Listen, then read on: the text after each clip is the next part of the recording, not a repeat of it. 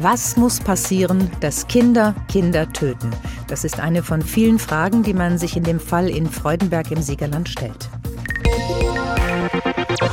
Eine Zwölfjährige ist erstochen worden. Die Täterinnen sind offenbar zwei Mädchen im gleichen Alter, die eine zwölf, die andere 13 Jahre alt.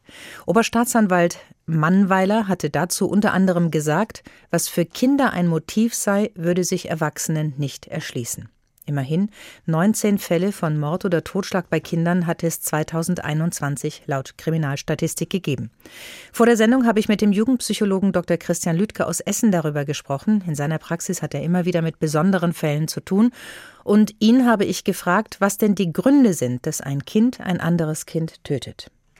Wenn Kinder Kinder töten, kommen häufig eine ganze Reihe von Faktoren zusammen. Zum einen ist es oft die Ursprungsfamilie, in der es keine bedingungslose Liebe gegeben hat, in der es massive Bindungsstörungen gibt. Und es hat insgesamt etwas mit der Verrohung zu tun.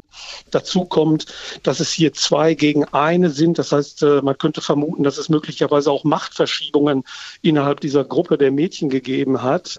Und am Ende ist es natürlich eine unfassbar aggressive Tat, zu der man auch eine gewisse kriminelle Energie benötigt. Was denken Sie, woher kommt so eine kriminelle Energie?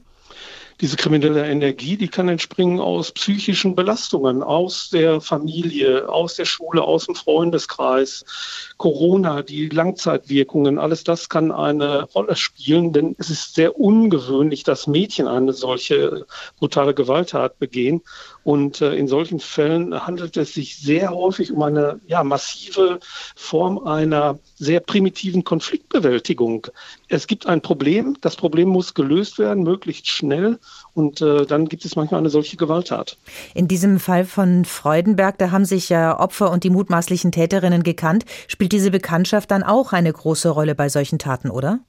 Die Bekanntschaft kann möglicherweise eine große Rolle spielen, denn es geht hier um bestimmte Beziehungen. Es gibt eine Dynamik. Möglicherweise gab es Störungen, Konflikte, Verletzungen, Beleidigungen, wie auch immer. Das Ganze hat oft eine längere Vorgeschichte. Also niemand wird über Nacht zu einer Täterin, sondern das ist immer Abschluss einer langen gestörten Persönlichkeitsentwicklung. Inwiefern unterscheiden sich denn Motive, also die Ursachen bei Kindern von denen bei Erwachsenen? Kann man das irgendwie einordnen? Erwachsene haben häufig andere Motive, also klassische Mordmotive aus Eifersucht oder aus Habgier oder aus Mordlust zu töten. Bei Kindern sind die Motive wirklich viel banaler. Das heißt also, es geht hier einfach darum, das Ganze einfach mal auszuprobieren. Ich will ein Problem lösen und ich greife zu dem Mittel, was mir eben sehr nahe steht. Und bei den Kindern ist der Planungsgrad nicht so hoch und vor allen Dingen sind Kindern die Konsequenzen ihres Handelns nicht so bewusst wie bei den Erwachsenen.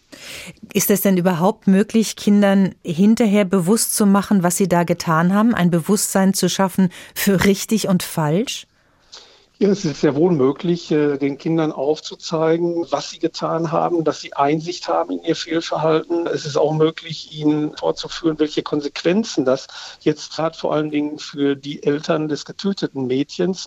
Und es wird eine ganze Reihe von Maßnahmen geben müssen, die, wenn sie sehr konsequent umgesetzt werden, den Mädchen möglicherweise eine straffreie Zukunft ermöglichen werden.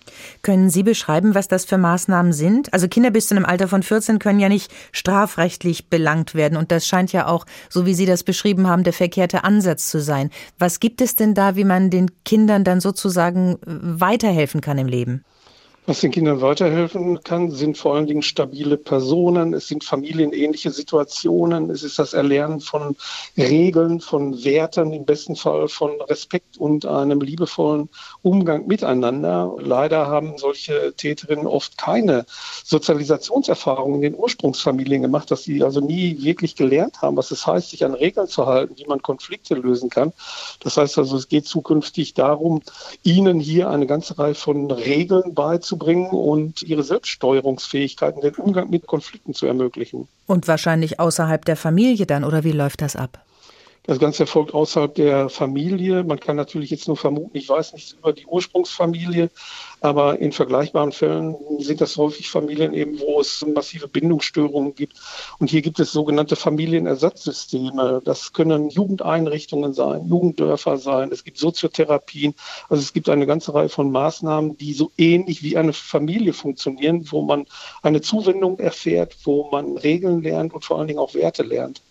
Um die Opfer nicht ganz aus dem Blick zu verlieren, wie hilft man da eigentlich den Angehörigen, den Eltern und eventuell ja auch Geschwistern? Für die Angehörigen Eltern des getöteten Mädchens ist es das Schlimmste, was Eltern erleben können.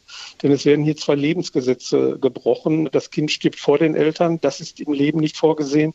Und das Kind ist eines nicht natürlichen Todes gestorben. Und Eltern, die so etwas erleben, sind ein Leben lang untröstlich.